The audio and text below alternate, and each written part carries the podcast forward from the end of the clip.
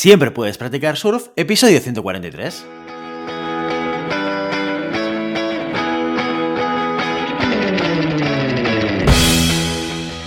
Bienvenido y bienvenida a Siempre puedes practicar surf, el podcast diario sobre recursos humanos. Este podcast está pensado para profesionales de recursos humanos, gerentes o jefes de equipo y podrás encontrar técnicas, consejos, ideas, conceptos y noticias sobre la gestión de personas. Eso sí, con un enfoque práctico y aplicable. Hoy episodio 143 del martes 14 de diciembre de 2021, programa que vamos a dedicar a las noticias de la semana. Pero antes dejadme que os recuerde que podéis encontrar más contenido en nuestro blog e información sobre nuestros servicios en nuestra web, en globalhumancon.com. Desde allí os podréis apuntar a nuestra newsletter para no perderos nuestros webinars, streamings y todo el contenido y actividades que organizamos desde la consultoría Global Human Consultants. Como cada martes, hoy dedicamos el programa a la actualidad. Cada viernes recopilamos las noticias más relevantes de la semana pasada para que tengáis la oportunidad, a través de este podcast, de estar al día de lo que pasa en el sector de la gestión de personas. Empezamos. Vamos a empezar las noticias de la semana con una muy adecuada para estas fechas y que a más de uno mm, y de una le va a interesar personalmente. La encontramos en el Observatorio de Recursos Humanos y dice lo siguiente. Cenas de empresa en época de COVID-19, derechos y obligaciones. Falta poco menos de un par de semanas para Navidad y las empresas han retomado la tradicional cena de empresa. Un encuentro que algunos disfrutan más que otros, pero que sin duda supone una gran oportunidad para conocer mejor a los compañeros de trabajo y afianzar lazos de confianza. Esto es especialmente importante ahora, porque con la implantación del teletrabajo y los modelos híbridos, la comunicación cara a cara pues, se ha visto bastante reducida. Ahora bien, hay que recordar que el coronavirus aún no se ha ido y de hecho, las últimas noticias indican que hay un repunte en su contagio.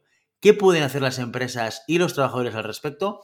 En este sentido, hay quien propone que a estos eventos solo puedan acudir las personas que cuenten con el pasaporte COVID de vacunación. Sin embargo, desde reclamador.es nos recuerdan que las empresas no pueden pedir a sus trabajadores que se vacunen ni solicitar ninguna información sobre el pasaporte COVID. ¿Y si es la comunidad autónoma la que obliga a mostrar el pasaporte COVID para poder acceder al restaurante donde tendrá lugar la celebración? En este caso, sí es una obligación avalada por los tribunales, como es el caso de Cataluña. Entonces sí, que no hay más remedio que cumplir con lo establecido y acudir con el pasaporte COVID si se quiere participar en estos eventos. La explicación es que ya no sería una obligación por parte de la empresa, sino del propio local, que tiene que solicitarlo por la seguridad de todos. Por otro lado, ¿puede la empresa obligar a los trabajadores a realizarse una prueba de antígenos o PCR para acudir a la cena de Navidad? La respuesta es un rotundo no. Las empresas no pueden obligar a sus trabajadores a realizarse ningún test de detección de coronavirus para acudir a la comida de Navidad. No obstante, sí que pueden impedir que los trabajadores que no quieran someterse a dichas pruebas pueden asistir a los eventos de Navidad. Respecto a este hecho, el equipo legal de reclamador.es advierte que tratándose de una cuestión que afecta a la prevención de los riesgos laborales, la empresa puede tomar la decisión de impedir la participación del trabajador en el evento como parte de esa prevención para el resto de los empleados. Bueno, en cualquier caso, lo más recomendable es que si tienes cualquier síntoma o sospechas que podrías tener el virus, realízate un test y acude a tu centro de salud más cercano. ¿Y tú vas a acudir a la cena de Navidad de tu empresa? Te leo en comentarios. Y continuamos en RRH Digital con el siguiente titular. El 90% de los responsables de TI cree comprometida la ciberseguridad de sus organizaciones.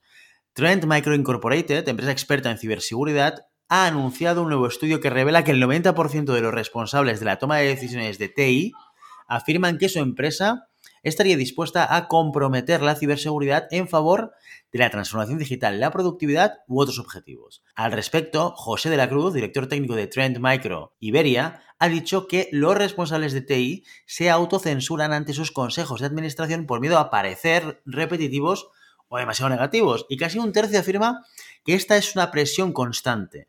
Pero esto solo perpetuará un círculo vicioso en el que los directivos siguen ignorando su verdadera exposición al riesgo. Y añade, tenemos que hablar del riesgo de una manera que enmarque la ciberseguridad como un motor fundamental del crecimiento empresarial, ayudando a unir a los líderes de tecnología y de negocios que en realidad están luchando ambos por la misma causa. Por su parte, Phil Gould, jefe de seguridad y protección de la información en Newfield Health, afirma que los responsables de la toma de decisiones en materia de tecnología nunca deberían restar importancia a la gravedad de los riesgos cibernéticos ante la junta directiva, pero es posible que tengan que modificar su lenguaje para que ambas partes se puedan entender. La comunicación es la clave y el primer paso para alinear las estrategias tanto del departamento de ciberseguridad como de la empresa. Para ello, Go recomienda articular los ciberriesgos en términos de negocio. Usando el mismo lenguaje que sus CEOs, estos les prestarán la, la, atención que merecen y ayudará a que los directivos reconozcan que la seguridad es un factor de crecimiento y no un obstáculo para la innovación. Pero, ¿cuáles son los datos del estudio? La investigación ha revelado que solo el 50% de los directivos de TI y el 38% de los responsables de toma de decisiones empresariales creen que la alta dirección no entiende completamente los riesgos cibernéticos. Pese a que es cierto que se trata de temas complejos, un 26% de los encuestados creen que esto es debido a que los altos directivos no se esfuerzan en entender la materia, o peor aún, un 20% piensa que es porque directamente no quieren entenderlo. Por otro lado, también existe un desacuerdo entre directivos de tecnología y de negocio sobre quién tiene la última palabra a la hora de gestionar y mitigar los riesgos cibernéticos. Esto se debe a que el 49% de los encuestados afirma que los riesgos cibernéticos se siguen tratando como un problema de tecnología y no como un riesgo empresarial general. Bueno, en consecuencia, más de la mitad de los profesionales encuestados, el 52%, asegura que la actitud de su organización ante el ciberriesgo es incoherente e inestable. Sin embargo, el 31% cree que la ciberseguridad es el mayor riesgo empresarial en la actualidad y el 66% afirma que tiene el mayor impacto en términos de costes de todos los riesgos empresariales. Algo realmente sorprendente si tenemos en cuenta la contradicción que suponen estos datos con la realidad, en la que los altos directivos parecen no importarles comprometer la seguridad de sus datos en pos de la innovación. ¿De qué manera los altos ejecutivos tomarán conciencia de la gravedad de la situación? Según el informe, esto sucederá si 1. Se produjera una brecha de seguridad. 2. Si tuvieran acceso a una información de más calidad con explicaciones entendibles. Y 3. Si los clientes empezaran a exigir credenciales de seguridad más sofisticadas. En cualquier caso, tal y como apunta Mark Walsh, arquitecto de seguridad empresarial, para que la ciberseguridad se convierta en una cuestión de la junta directiva, la dirección debe llegar a considerarla como un verdadero factor de negocio. Será entonces cuando las empresas empiecen a invertir recursos en medidas proactivas y no solo soluciones de parcheo cuando se producen las irregularidades.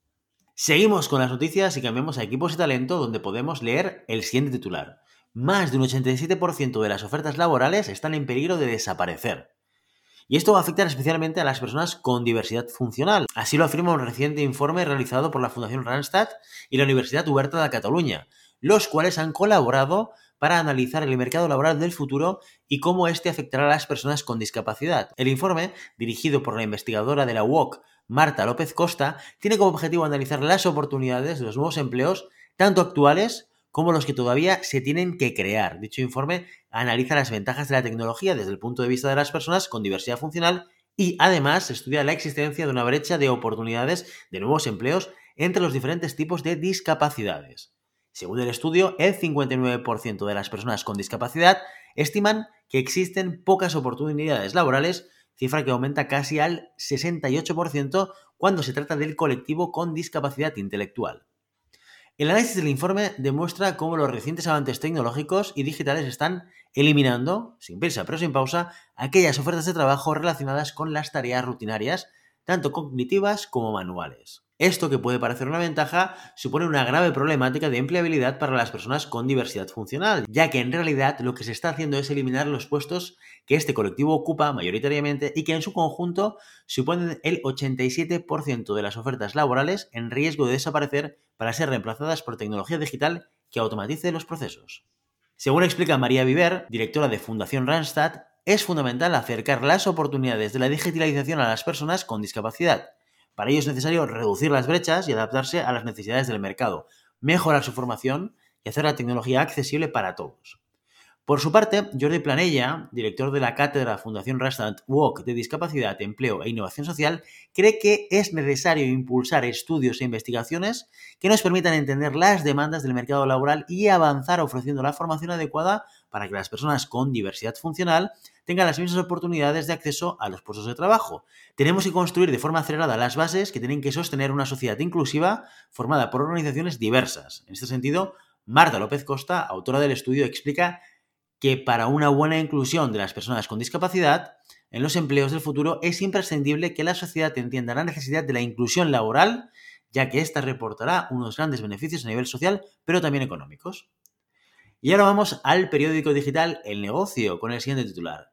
¿De qué hablan los CEOs y líderes empresariales? La diversidad, la equidad y la inclusión, los temas más populares. WorldCom es una red internacional de agencias independientes de relaciones públicas y acaba de publicar su índice de confianza. Mm, se trata de una investigación de mercado global impulsada por la inteligencia artificial que rastrea los temas de conversación más de moda entre los CEOs de todo el mundo. La reciente publicación ha señalado que la diversidad, la equidad y la inclusión han encabezado este Engagement Monitor, convirtiéndose en el tema más comentado de octubre, seguido muy de cerca por la retención de talento que actualmente representa un gran desafío para las empresas. En tercer lugar, se encuentra la economía, que se mantiene como un tema candente, pese a que la confianza en su gestión ha descendido ligeramente respecto a meses anteriores, al igual que su engagement en los temas relacionados con los acuerdos comerciales globales, la migración económica y el cambio gubernamental y legislativo. En cuarta posición se sitúa la inteligencia artificial, que se ha visto incrementada entre las principales preocupaciones de los altos directivos. La responsabilidad social corporativa también es uno de los temas más comentados, tratando aspectos medioambientales, de sostenibilidad y de reducción de plásticos. Según datos del estudio, se espera que los líderes empresariales desempeñen su papel liderando un cambio de comportamiento necesario para frenar el cambio climático. El trabajo híbrido y flexible también han sido uno de los principales temas de conversación, el cual ha subido de puesto frente a otros como el reskilling o el upskilling. Los directivos parece que buscan soluciones a los retos que presentan estos nuevos modelos de trabajo que los empleados demandan. En cuanto al público del que más hablaron los CEOs durante los últimos meses, es al de los influencers. Parece ser que a los directivos les interesa el impacto que estos tienen en su público objetivo y los prefieren por encima de los medios de comunicación más tradicionales. Inma Folk, CEO y fundadora de la agencia LF Channel y presidenta de Diversidad, Igualdad e Inclusión para EMEA de WorldCom PR Group, señala el índice de confianza de WorldCom es una herramienta muy útil para conocer las prioridades de las empresas y sus equipos directivos, de modo que nos permite elaborar estrategias y planes para relaciones públicas acordes a ellas. Y por último, una noticia que hace referencia directa a nuestra profesión y que podemos leer en rhpress.com. La Junta de Galicia apoya la formación de especialistas en recursos humanos. La Junta de Galicia ha firmado un convenio con las tres principales universidades gallegas para apoyar la celebración del máster en gestión de dirección laboral con el objetivo de impulsar el desarrollo económico y social de la región. Para ello, el gobierno gallego aportará un total de 15.000 euros que servirán para cubrir una parte de los gastos de gestión tanto para el profesorado como para los ponentes que intervengan en la formación.